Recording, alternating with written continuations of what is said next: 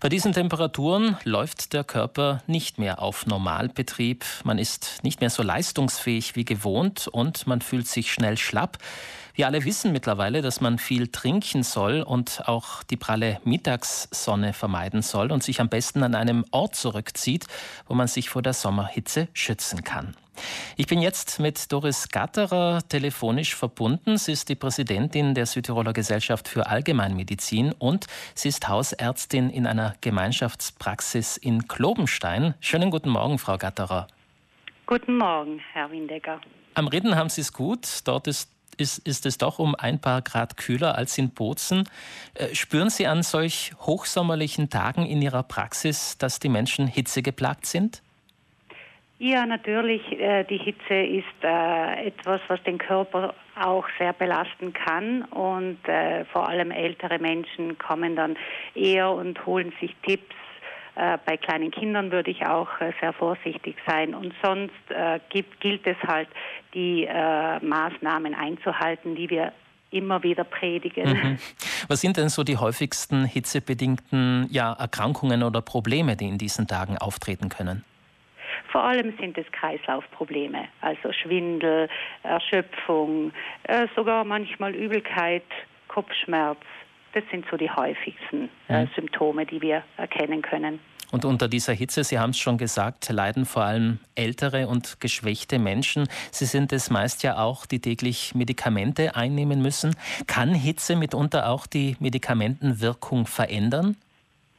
Ja, natürlich, darauf sollte man äh, besonders achten, äh, größere Hitzeschwankungen. Und äh, deswegen sage ich auch immer, bitte Medikamente, die Sie auch aus, äh, im Vorrat zu Hause haben, immer am selben Ort lagern, äh, vor allem nicht im Badezimmer, wo ja auch die Temperaturen steigen können. Es sollte auch ein dunkler Ort sein, also eine Schublade oder ein Schrank, wo sie aufbewahrt werden, wo die Temperatur im Normalfall äh, nicht sehr großen Schwankungen unterlegen ist. Wie schaut es mit dem Kühlschrank aus? In den Kühlschrank gehören eigentlich nur äh, Impfstoffe und Insulin. Mhm. Nun ist die Einnahme von Medikamenten das eine. Im Moment gehen viele von uns ja auch mit einem Mund-Nasenschutz vor die Haustür um sich vor das Coronavirus zu schützen. Im Freien ist das Tragen dieser Maske erst dann verpflichtend, wenn man den 1-Meter-Abstand nicht einhalten kann. In öffentlichen Lokalen und auch in den öffentlichen Verkehrsmitteln, im Supermarkt, in den Zügen, in den Bussen hingegen immer. Der Mund-Nasenschutz macht da einem schon zu schaffen, vor allem das Atmen und die Haut jetzt bei dieser Hitze. Ja, genau. Also äh, es ist ja so, dass man äh, sowieso schon mehr schwitzt, wenn die, wenn die Temperatur, Außentemperatur erhöht ist. Und äh, es kann natürlich unter der Maske dann zu einer, einem Hitzestau kommen. Also ich würde dann empfehlen, äh, die Maske, äh, wenn man sie ja nicht so lange tragen muss, wie wir beispielsweise im, äh, im Krankenhaus oder auch in den Praxen, Pflege, Krankenpflege und so weiter. Ich würde die Maske dann einfach schnell herunternehmen, wenn man merkt, dass sie äh, stört oder wenn eine Reizung vorhanden ist. Und vor allem, was ich immer sage, die äh, Gesichtshaut sollte man pflegen, vor allem dann am Abend. Man soll sich waschen und die Gesichtshaut mit einer Pflegecreme äh, versorgen.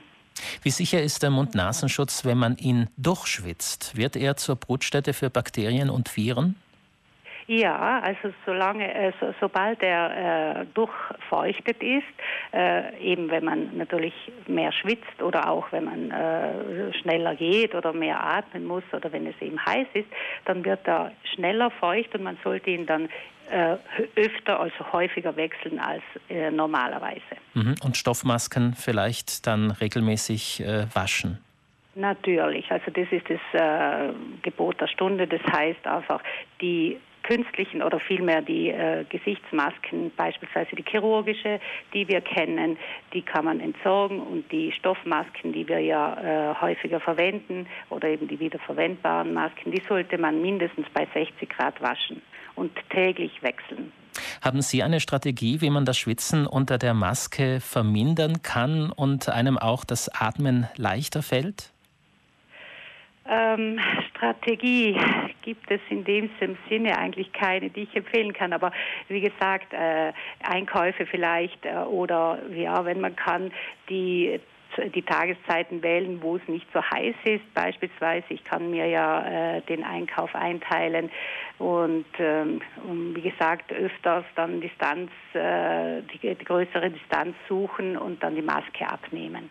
Abgesehen davon gelten in diesen Tagen die üblichen Empfehlungen, sprich die, Sie haben es schon gesagt, die heißesten Stunden des Tages im Freien meiden und wenn dann äh, sich gut vor der Sonne schützen, Kopfbedeckung und Sonnenbrille auf, Sonnencreme auf die Haut und viel trinken, am besten Wasser.